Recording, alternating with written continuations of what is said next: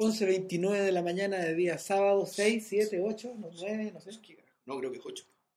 Bueno, supongamos que es 8. Sí, 8. 8 de mayo del año 2010, Santiago de Chile, eh, Civil Cinema número 37. Eh, como anunciamos la semana pasada, no los estafamos ni les metimos un gol, sino que vamos a hablar... Como otras veces. como otras veces, digamos. Vamos a hablar de lo que dijimos que íbamos a hablar, que es eh, Tokyo Monogatari, el nombre japonés, o Historia de Tokio del eh, cineasta japonés Yasujiro Ozu, 1956. 53. 53. Uy. 53, sí, 53. 53, 53. Bueno, primera cosa que llama la atención. Eh, mientras Hollywood hacía las películas sobre gente enferma, pero sutilmente, digamos, de las que hablamos la semana pasada, Claro, esta, esta gente que sufría por dentro, que tenía hartos traumas, pero que en el que fondo... sufría, claro, por ver cómo moría la gente, digamos. Gente que básicamente le era extraña al mismo tiempo, o algunos compañeros de guerra, y qué sé yo. Eh, en Japón, en la gente que de 8 años antes recibió una bomba atómica, se filmó algo como Historia de Tokio.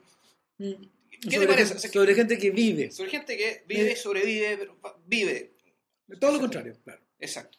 Eh, yo diría que yo diría que de alguna forma un shock. A ver, lo que pasa es que Historia de Tokio, eh, en términos como de la mm, del análisis cima- de la- del análisis cinematográfico, tiende a ser una película media joven. ¿Qué eso? Eh, fue descubierta relativamente hace poco, hace unos 40 años. ¿Ah, sí? Sí, claro. Eh, pasa una cosa muy rara. Mira, eh, en el siglo XX han existido un montón de directores japoneses importantes.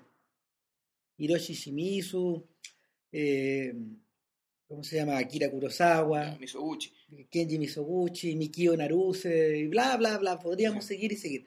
Sin embargo, El Kobayashi también sí. Claro. Eh, Shinoda, millones de gallos. De Shigara. Bueno, el punto es que eh, muy pocos de ellos lograron ser conocidos en forma automática en Occidente. Recién Occidente se puso al día eh, consumiendo cosas que con- consumiendo cosas que relativamente eran contemporáneas cuando empezaba cuando cuando Occidente llegó eh, Rashomon y los siete samuráis Claro, eso en eso, los 50. Claro, sin embargo, no todos los cineastas llegaron a. mm, No todos los, no todos los cineastas importantes de Japón llegaron a ser conocidos en forma inmediata. El siguiente fue Kenji Mizoguchi el año 53, o cin- perdón, 50, por ahí, cuando Ugetsu Mugetsu Monogatari, claro. ganó el Festival de Venecia. Ya. Eh, entonces dijeron, ah, estamos delante de algo muy importante. Sin embargo, el más famoso de los tres en Japón, de estos tres cineastas importantes, que era Ozu, vino a ser conocido en Occidente prácticamente después que se murió, a los Bolaños. Claro. Bueno, dato. Eh, Ozu nació en el año 1903, murió el año 1963, En el día de su cumpleaños. en el mismo día de su cumpleaños, es decir, vivió 60 años redondo. Quien ten- 60 años, mira, esto es un dato bien idiota, pero 60 años es la renovación completa del calendario chino.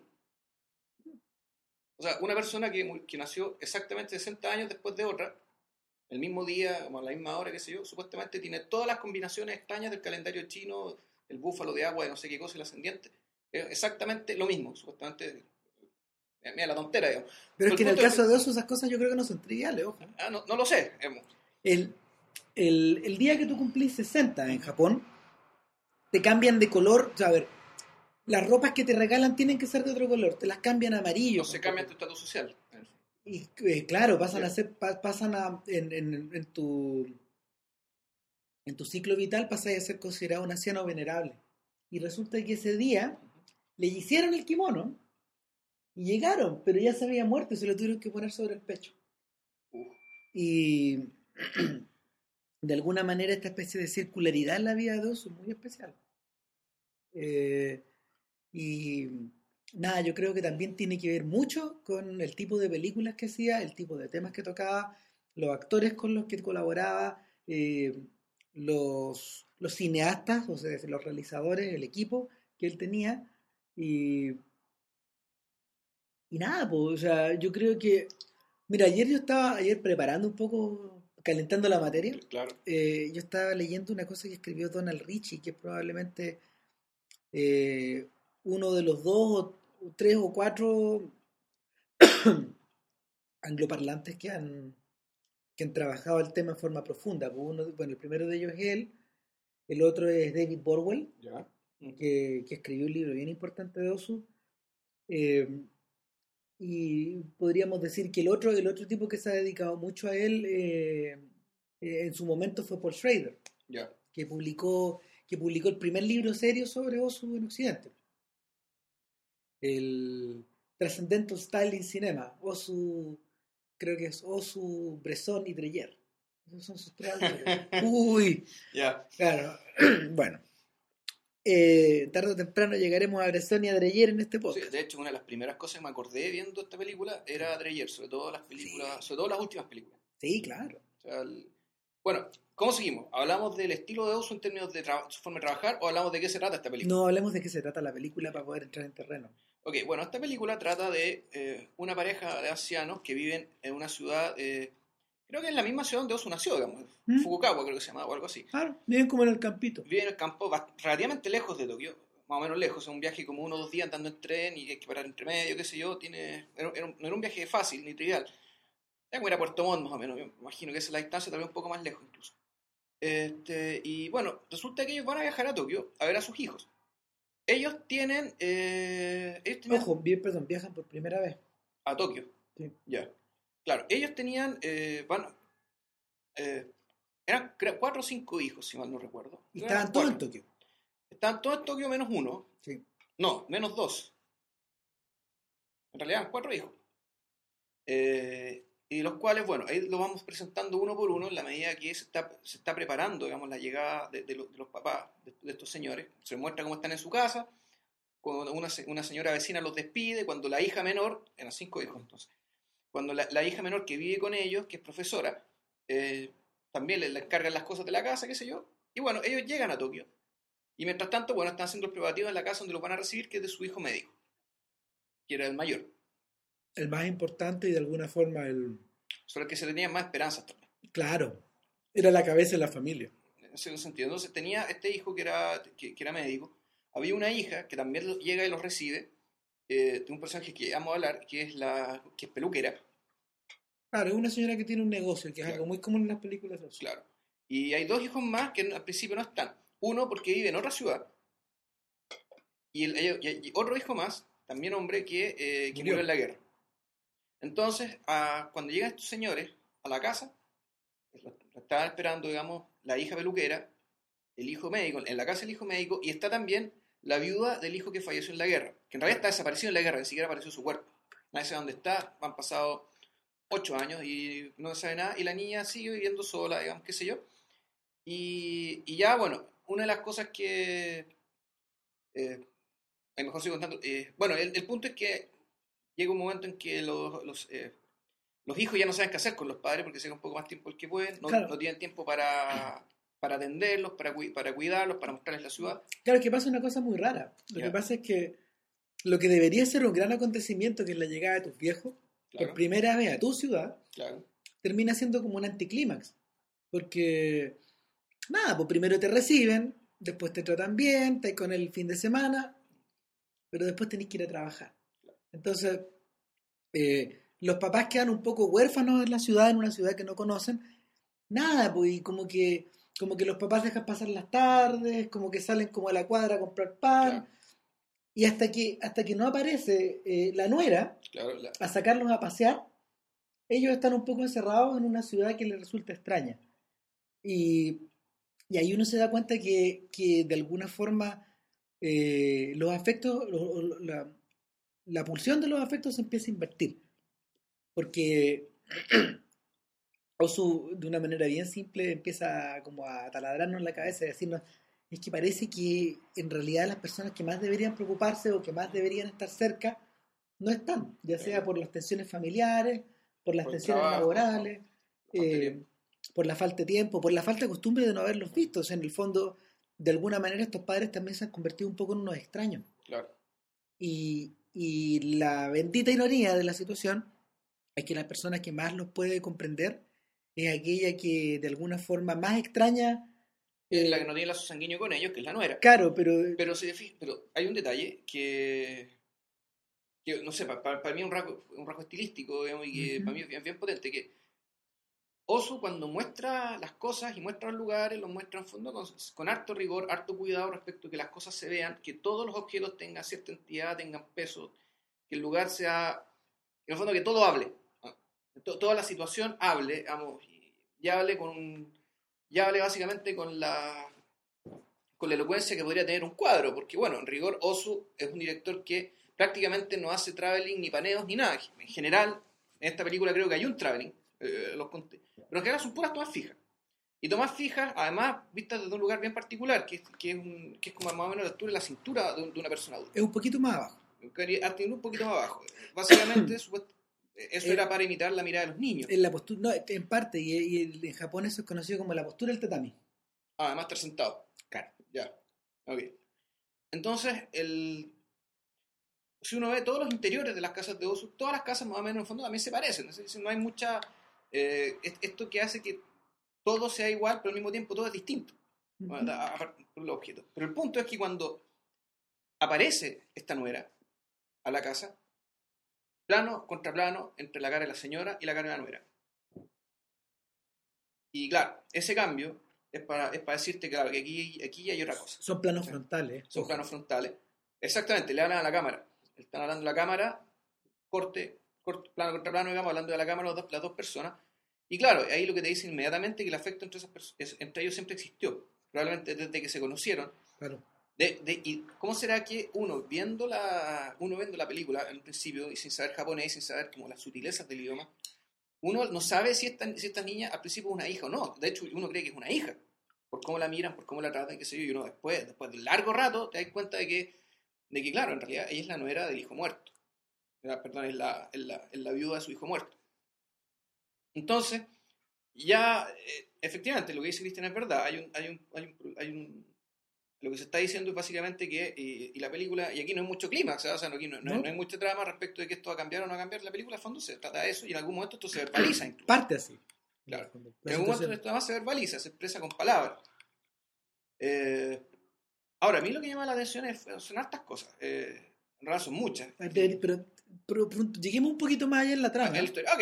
porque- el- para, que, para que nos quede claro para dónde vamos. Claro, el, sucede que, por ejemplo, lo- los hijos, en- no sabiendo ya cómo tener a sus padres contentos, de fondo es sacárselos de encima, aunque ellos lo dicen de esa manera, pero eso es. Los mandan a una especie de hotel, Como una especie de spa o un una- spa o algo así, claro, a la orilla del mar, a la orilla de un río, creo, muy bonito, qué sé yo, pero ellos creen que es el lugar perfecto, pero con la desco- desconsideración tal de que resulta que es un lugar donde hay gente joven, donde va a carretear, y como allá las murallas son de papel, se escucha todo. el carrete toda la noche. Entonces los pobres caballeros, estos no pudieron dormir. O sea, imagínense que manden a sus papás una- a Ibiza, ¿cachai? No sé, Poco a, a dormir a Ibiza. vamos a eso es. Y, y claro, deciden que ya tienen que volver a casa. La pasan muy bien, pero deciden que rápidamente vuelven y cuando vuelven ya se desata el problema. Ahí empieza. a- se desata el problema porque estamos hablando de esto ya harto después de la mitad de la película. Es decir, más o menos como en los dos tercios de la película pasa esto. Claro, o sea, el, los, los hijos de alguna manera tratan por todos los medios de decirle a los padres o de hacerles sentir a los padres que, que basta ya, porque se vuelvan. O sea, vuélvase porque están rompiendo nuestra rutina. Bueno, pero cuando los padres deciden volver pasa algo. Y pasa algo que altera el orden de las cosas para siempre. en el. Claro. Algo irreversible, por decirlo de alguna manera. ¿Lo contamos o no? No, bueno, ahí vemos. si Bueno, ahí vemos si lo contamos, pero el punto, el punto es que suele ocurrir en las películas de Osu eh, que una vez que se producen estas situaciones irreversibles, la película continúa. Exactamente.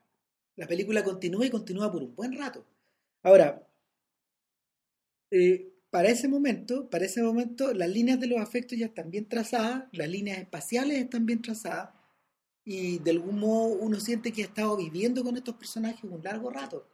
Y uno como que se acostumbra a los ritmos y uno que se acostumbra, uno como que se acostumbra también a la emocionalidad que estos personajes transmiten. Y pese a todo lo restric- restrictivas o pese a todo lo flemáticas o pese a todo lo, lo parsimoniosas que, que estas historias tienden a ser, son profundamente emocionales. Eh, Claro, ahora, ¿cómo se transmite la emoción? Y esto yo creo que ya es la, creo que el sello de fábrica de este señor, que ha hecho, que lo ha convertido en los directores más admirados del mundo. mm, El, tengo entendido que él era budista. Y Sí. por tanto, la, las cosas fluían en cierto sentido gracias al silencio, y bueno, al silencio real, digamos, pero también al silencio visual y en el fondo a la falta de estridencia. Es decir, tú en la medida que muestras las cosas, con cierto nivel de repetición, con cierto nivel de... eh, tú también de distancia, eh, ahí lo realmente invisible empieza a aparecer. Y empieza a aparecer de una manera mucho más sutil y veraz que si tú las expresaras verbalmente, si las escribieras en un guion o en un diálogo. Entonces, el- lo que nos encontramos acá es, es- es básicamente una gama súper amplia, muy amplia de emociones humanas, pero que están prácticamente mudas. Que Eh, aparecen, eh, que básicamente esto es lenguaje visual en su más excesa expresión. De alguna forma, eh, es el más cinemático de todos los cineastas que han existido. Así de, así de radical puede ser la forma en que uno podría acercarse a él. ¿A qué me refiero? Y que en el fondo eh, hay gente que lo ha expresado mejor que uno. Por ejemplo, Michel Simen, este crítico y periodista francés que, nada, de larga carrera, el editor de ese libro de Kubrick, tan increíble que es.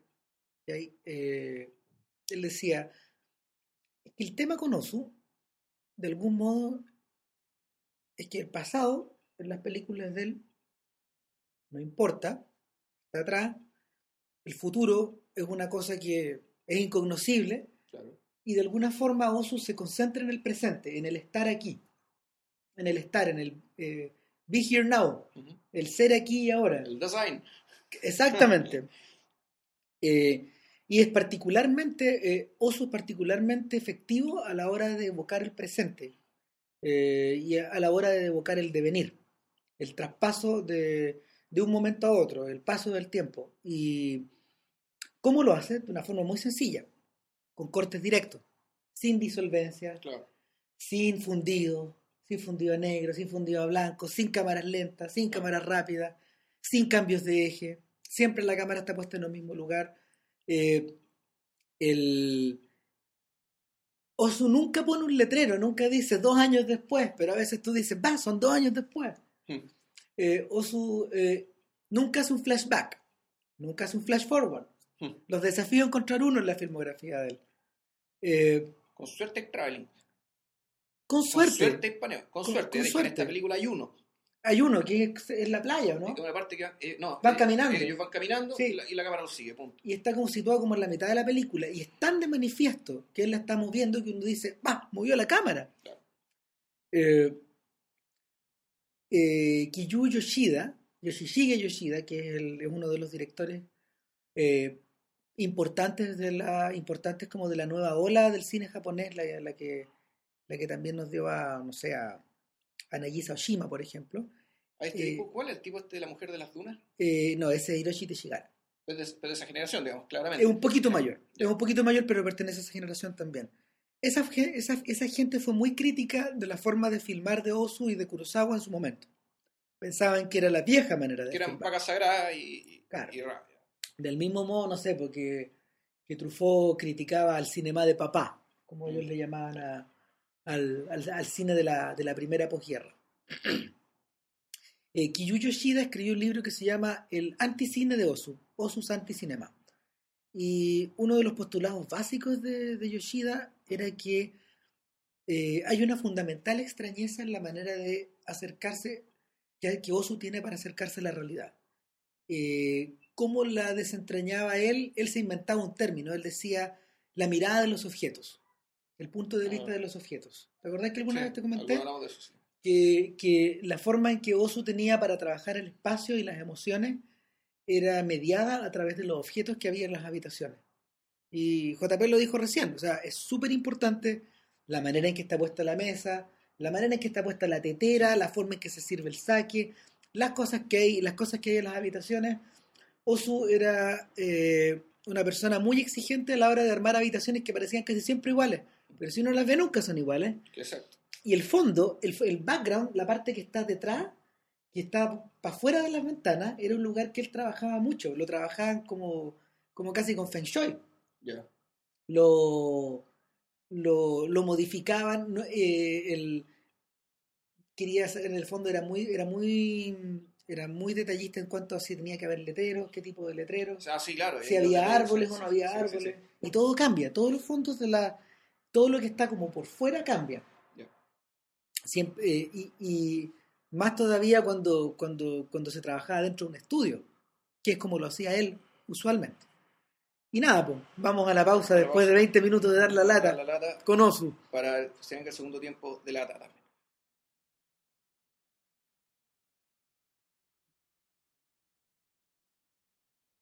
Y nada, pues, eh, una de las cosas que me llamó la atención de Osu cuando, no sé, yo creo que yo creo que Historia de Tokio fue la primera película que yo vi. La, La vimos unas harta años. la tenemos que haber visto hace como 18 años, 15 años, no en sé. VHS, naturalmente. en unos VHS de pésima calidad. La versión que existe ahora que anda circulando, que es la de Criterion, no es mucho mejor y es porque es porque el- la película misma ha sido muy maltratada, digamos, fue probablemente fue mal conservada y fue muy vista en su época. Oye, es- ¿te acuerdas que en Japón no, no- no se descubrió un archivo de un, un señor que tenía en su casa 10.000 películas japonesas? 50.000. desde- Claro, una, pero una cantidad... Desquiciada, pero, Claro. pero van a demorar años en pillar las cosas. Claro, y años en traspasarla, en hacer, en agarrar... Y son, son películas, son negativos. Son películas. O sea, no, no que van a trabajar negativos, están restaurando una película. No, este señor era como un abogado y coleccionaba. coleccionaba las cosas. Lo pillaron en un, un sótano. Claro, una cosa enorme.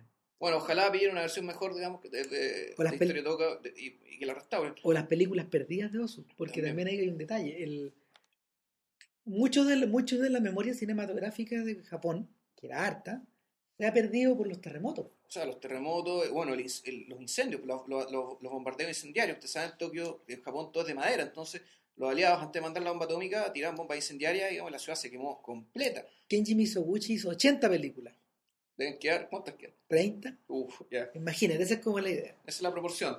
Claro, de Osu se perdieron muchas menos. De Osu se perdieron muchas menos porque, primero que nada, trabajaba a un ritmo menos afiebrado.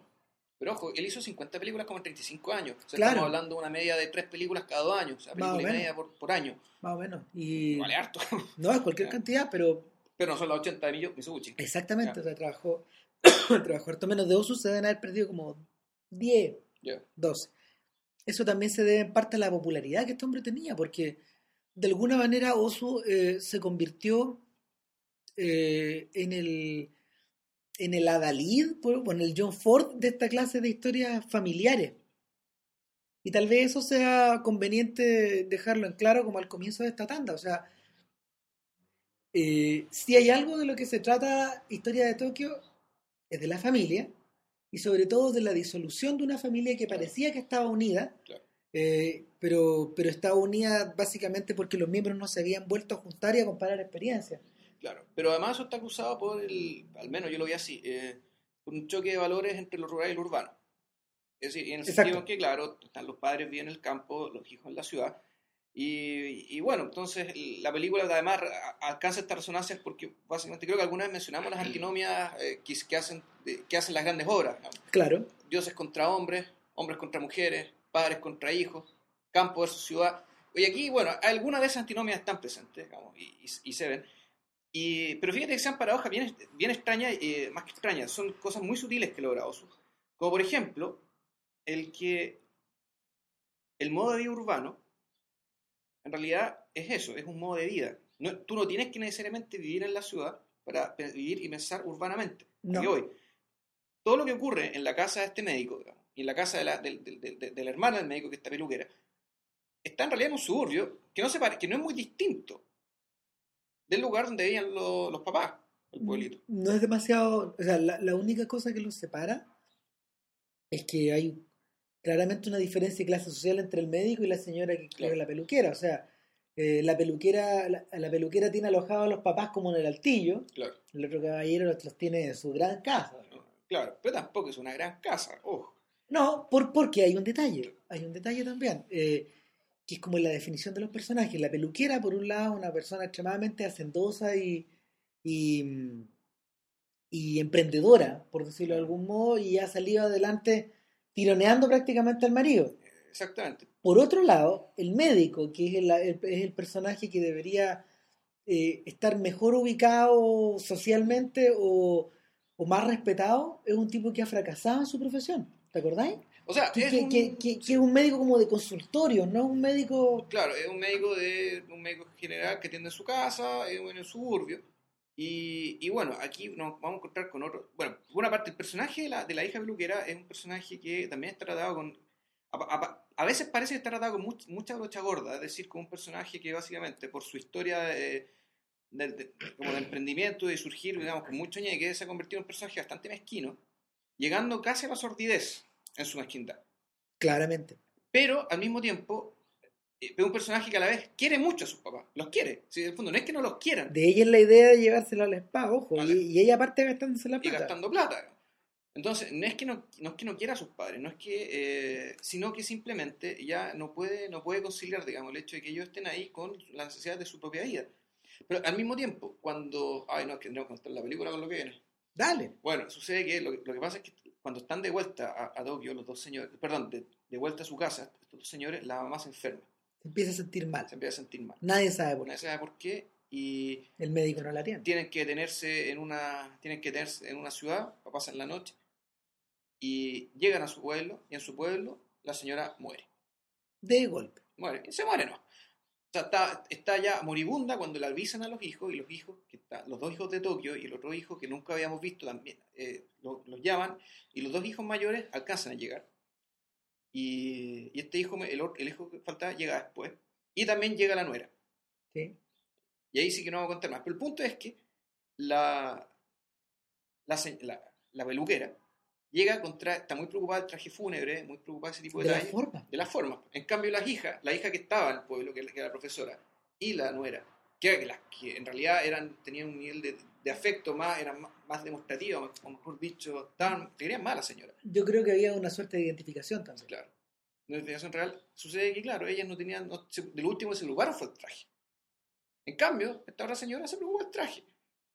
Y, y después, bueno, ahí no vamos a seguir contando porque ya quedan como los 20 minutos donde la película más, cobra más sentido porque se empieza a verbalizar todo lo que ocurre. Entonces, tenemos, eh, está este personaje por un lado. Y lo que vemos, entonces, eh, esto lo pongo como ejemplo respecto de que, bueno, esto es una persona que a larga ya ha sido internalizado un modo de vida y unos ciertos valores, y en forma inconsciente, y, y eso es como lo, bien- lo que es terrible y sorprendente de la vida, esto es decir, que uno cambia sin darse cuenta. Digamos, y son los otros los que se dan cuenta. Y, y el juicio de los otros, digamos, en este caso los padres, es un juicio que... es un, es un juicio crítico, pero al mismo tiempo con una parsimonia y una aceptación que hace que estos dos personajes, los dos viejitos, sean... Bueno, es que, es que ahí está la diferencia. Pues lo que pasa es que en el fondo ellos van midiendo el tiempo de una forma distinta a la que lo van midiendo los hijos. Y la, y la maestría de la película, de alguna manera, es que permite que estos dos tiempos, el de los hijos y el de los padres, el de lo urbano y el del, el del mundo campesino, o el del mundo antiguo, por decirlo de alguna forma, porque también esa es la otra antinomia que cruza toda la, Claro. la filmografía de Osu, o la, la lucha entre lo antiguo y lo nuevo eh, el tipo permite que coexistan y no se estorban. Eh, siento que siento que esa suerte de balance y es por eso que en el fondo se lo valora tanto a él es muy pocas veces conseguido en el se ha conseguido muy pocas veces en la historia del cine. El ya sin ir más lejos recordemos todo lo que fustigamos a Scorsese la semana pasada porque de alguna manera eh, él ha sido incapaz toda su vida de encontrar esa suerte de balance. Y cuando, cuando se ha ido encima de él, por ejemplo, en Kundun, eh, se ha visto reducido casi a la inmovilidad. Ver, Como uno- que, co- como que confunde, como que confunde actitud zen con inmovilidad y, y, y de alguna manera tú sentís que está fuera del agua. Claro, a ver, pero uno podría pensar, por ejemplo, que buenos muchachos, cuando es la historia, en buena medida, de un, de un, de un cambio valórico dentro de la mafia. Claro. Es decir, Henry Hill es el personaje, digamos, el mafioso que se volvió drogadicto y que por tanto la cosa nuestra se rompe. Pero recuerda, re- recuerda que cuando las garras tienen que salir de los viejos mafiosos, salen igual de poderosas, igual de histéricas y igual de violentas. Sí, no, eso, eso no estoy cuestionando eso, estoy cuestionando que, esta, eh, que Scorsese uno podría decir que sí trató de meterse en el tema de, bueno, la irrupción de una moral nueva, digamos, versus una moral antigua que choca dentro de la subcultura de la mafia. Claro. Ahora, en términos de equilibrio eso no existe, porque en realidad todo está puesto, digamos, en el ojo de Henry Hill. Claro, y, y- Y en, y en el caso de Historia de Tokio, eh, como, en el, como por ejemplo también suele ocurrir en las mejores películas de Benders, por poner un alumno aventajado del personaje, eh, el, ese equilibrio lo que es que eh, ese equilibrio es la, la fuerza que lo conduce todo finalmente. Eh, de alguna manera el punto, el punto, el punto de encuentro de esos dos mundos es la nuera, y yo creo que es hora de que hablemos un poco de ese personaje. Ya.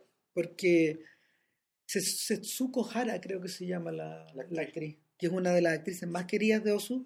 Ella es la, ella probablemente es la persona que encarnó al personaje más querido de todas las películas de Osu, que, que es la hija de Primavera Tardía. Claro.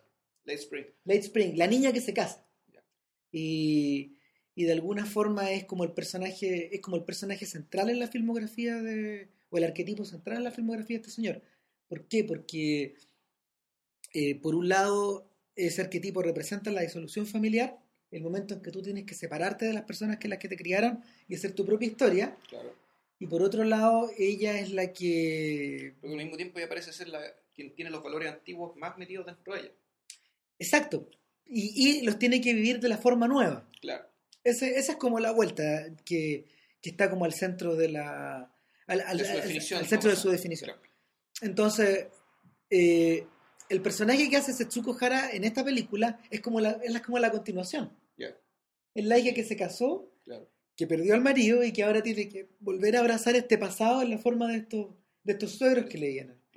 Y, cuyos padres no vemos. Nunca. Nunca. Nunca. Y es la persona que vive de manera más modesta, obviamente porque es una, es una viuda. Ella es viuda, trabaja de secretaria en una empresa. Y vive en un departamento muy chico. Muy chico, en un barrio medio origen, o sea, en un, en un lugar bien descuidado, digamos, que se ve Claro, un edificio de departamentos, y, pero sin duda ella no duda en ningún instante en llevárselos ahí, pidiéndoles perdón por lo... Por lo, por lo, por lo hasta le presta hasta le presta dinero a la señora cuando en algún momento es, que es, tan sordida, está triste esto. Ya en la última noche cuando eh, los dos los dos ancianos no tienen dónde alojarse. Ni en la casa de los papás, ni en la casa del médico, ni en la casa de, la hermana peluquera. y se van a la calle. Y se, y se, separan. La señora se va a la casa de Noriko, que es, que es, la, que es la nuera, y el caballero se junta con unos amigos, digamos, unos amigotes de su época. Y se va a beber. Y se va a chupar a pasar la noche chupando. claro, y así se mantiene caliente con el copete, con claro. básicamente. y después vuelve al otro día. Y vuelve al otro día, entonces, claro, el, punto es que la señora va a dormir a la casa de Norico, Norico hasta le pasa plata. Claro. Diciendo que es la más pobre, que no tiene nada, ¿cachai? Se vive ahí. Entonces, claro, este personaje, eh, bueno, sí, es un milagro, ¿cachai? Es un milagro que exista alguien así, es un milagro que alguien de esa edad piense, actúe y viva y, acepte. En el fondo este es, lo que es lo que decía, como es como un poco lo que decía Chesterton, digamos, respecto a la gente que acepta el mundo, que dice sí. Sí. el decir sí. Eh, decir sí a lo que era, decir, decir sí a lo que te ha tocado.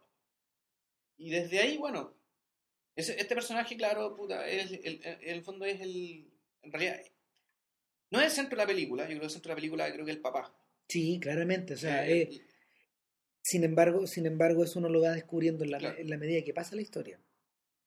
Porque el que experimenta las pérdidas finalmente es, él. Las pérdidas totales son, las de él. Y la película empieza y termina con él, además. claro. Eh, pero sin embargo es como la bisagra.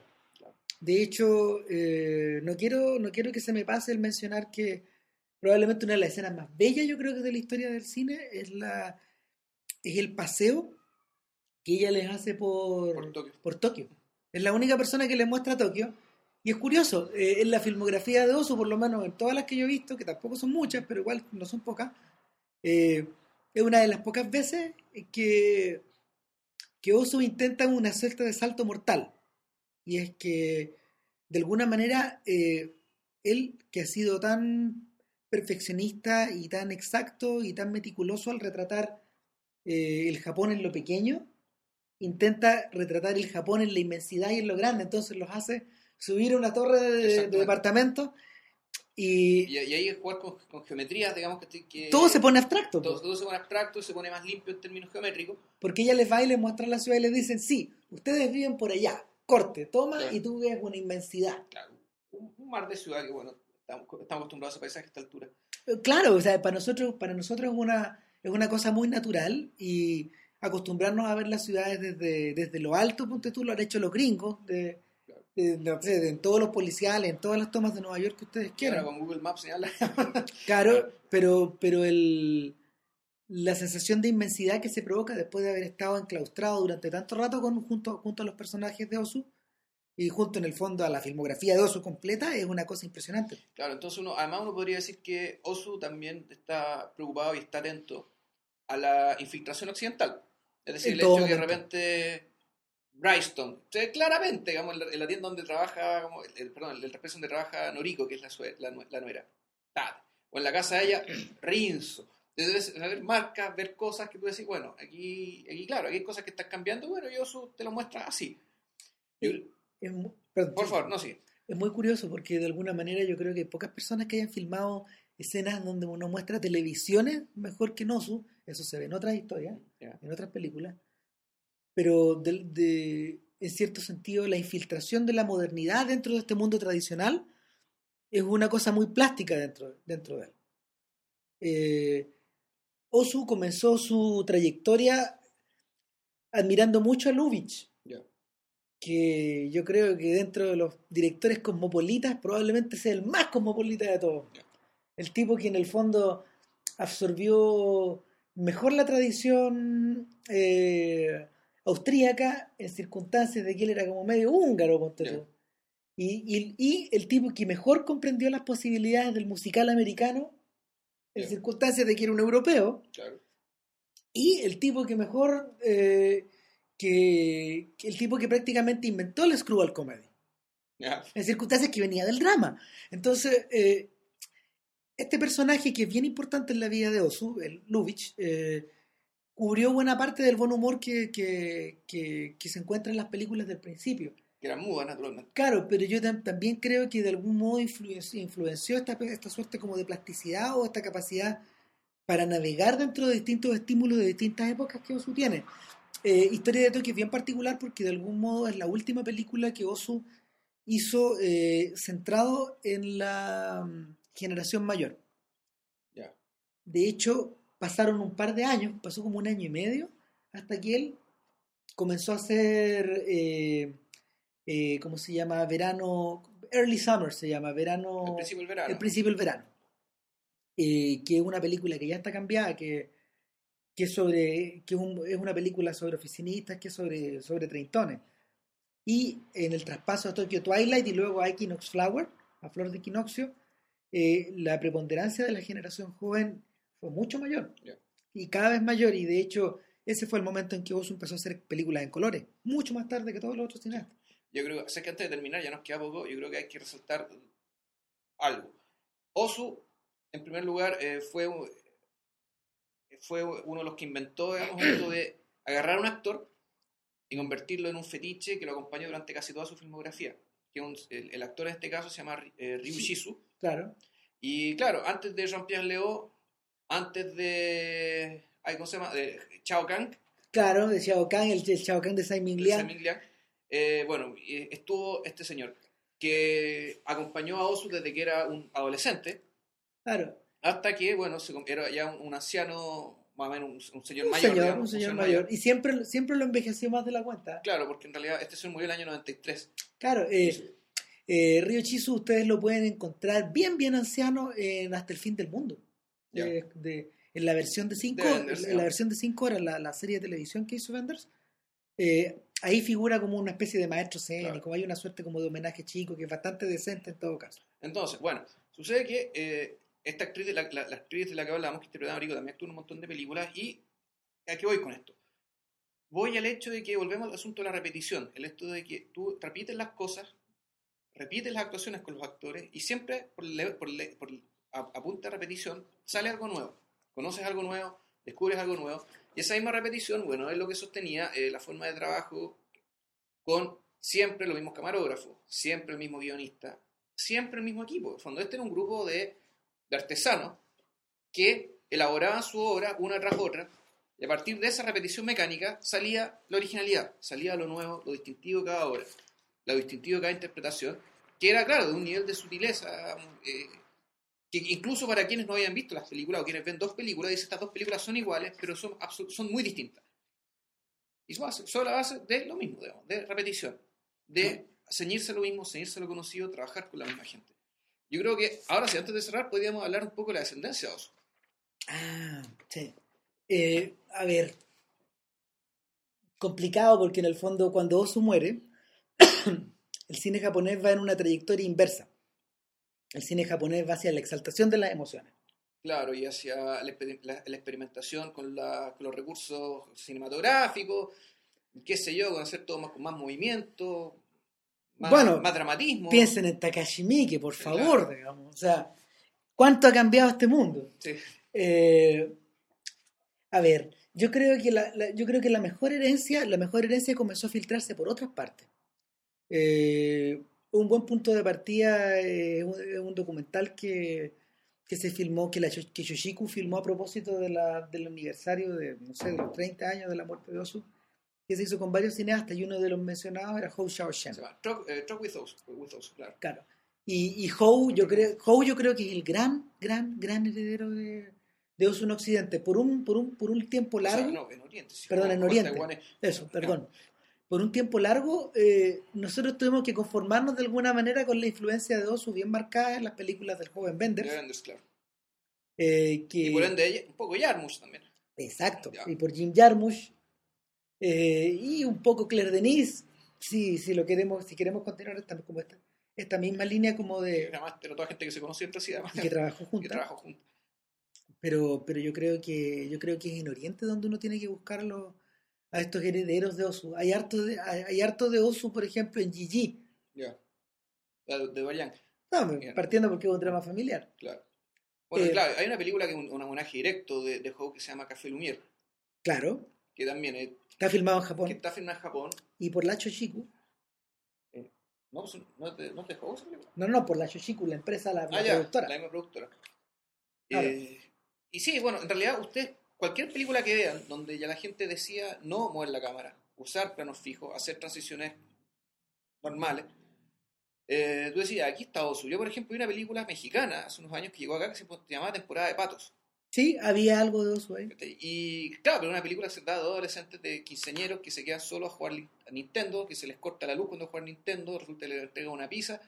Eh, se agarran con el tipo las pizzas y más encima llega una vecina y es una historia de gente que, extraña, joven, que se conoce en una pieza, pero sí, eso está hecho con el espíritu de uso, claramente. Eh, hay, algo, hay algo de uso, sin ir más lejos, en, la, en los trabajos de José Luis Torres, por ejemplo. Sí. Algo de esta extrañeza, algo de colocar la cámara a una altura que, que no necesariamente es como la normal. Eh, este hábito que tiene Torres de, colocar objetos por delante de las cosas o de las personas, o de, de establecer de alguna forma la, el centro dramático de la escena o del encuadre, no en el primer plano, no en el segundo, pero a veces en el tercero incluso. Ahora, pero en Oso en realidad yo lo que vi era que no había desenfoque, o sea, todo se veía, pero con mucha claridad la, la profundidad de cámara en él, eh, él la utilizaba con un sentido claramente dramático. Pero vos no es una persona, como te decía, de primer plano o, de, o de planos de ojo o de mano. No, solamente era, el, era las piezas generalmente más frontalmente, de que se vieran las líneas de fuga, eh, que se viera, que se viera la geometría del lugar, digamos, las líneas confluyendo, o los, los primeros planos, los planos contra planos, digamos, al rostro de las personas. Construyendo. Exacto. Eh, para terminar, también yo tenía ganas de, de, hacer mención de la de este hábito que, que Osu tenía como de ir eh, enlazando las escenas importantes de las películas eh, con escenas del día a día. Ah, Fuera. Sí, claro. Gente que está en la calle, una toma un arbolito se llaman los pillow shots. Los gringos les pusieron nombre. Claro. Son, los, son las tomas de almohadita que le llaman, que, que almohadean o, suavizan la entrada de una cosa con otra. Ahora, eso no es tan particularmente oso, en realidad también está en el cómic japonés y eso tiene que ver con básicamente la concepción oriental, en particular japonesa, respecto de, eh, de equilibrar del yin-yang en el fondo. Acción, no acción. Exacto. Ruido, silencio. Entonces, ¿Por qué? Y en la virtud que ambas cosas son igualmente importantes, y de ahí el, yin y el yang, de ahí el cuadro de Kusai, digamos, de, de la ola, que a su vez es casi lo mismo que el espacio que no es la ola. Claro. Y que ambas cosas arman el todo. que ambas cosas, que ambas cosas importan. Ambas cosas importan, por tanto, y ambas cosas además se potencian mutuamente, se cargan de significado a la medida que están puestas juntas. Entonces, bueno, en Osu también hay mucho de eso. Y, bueno, O sea, no, no verlo. Es una de las marcas de fábrica, de, así, así tal cual, tal como la mirada de los objetos, esta idea de mostrar postes, Claro. postes de luz, gente, gente caminando a lo lejos, puentes, ríos, Un arbolito que se mueva. trenes, exacto, árboles, exacto. cosas, cosas, cosas, cosas. Eh, bueno, ya Nada. terminando, eh, nos, nos pasamos un poco el tiempo habitual. Lo único que vamos a decirle, por favor, vean Oso, Lo que más puedan. lo que más puedan, lo que pillen, véanlo y, y recomiéndanlo, porque en realidad eh, acá no es tan conocido y, y en realidad es una cumbre del cine. No, y el, el sujeto va a perdurar, o sea, de algún Claro. modo, de algún modo hay cosas, hay cosas de uso en todo lo que nos rodea. Y va, y va a perdurar además porque es muy poco probable que alguien lo vence en su terreno. Es decir, lo que él hace es muy, poco, es muy improbable que alguien lo haga mejor que él. Está demasiado desarrollado, demasiado bien Exacto. hecho. Es como tratar de ganarle a John Ford en el Monument Valley. Claro. No tiene Sí. sentido. Exacto.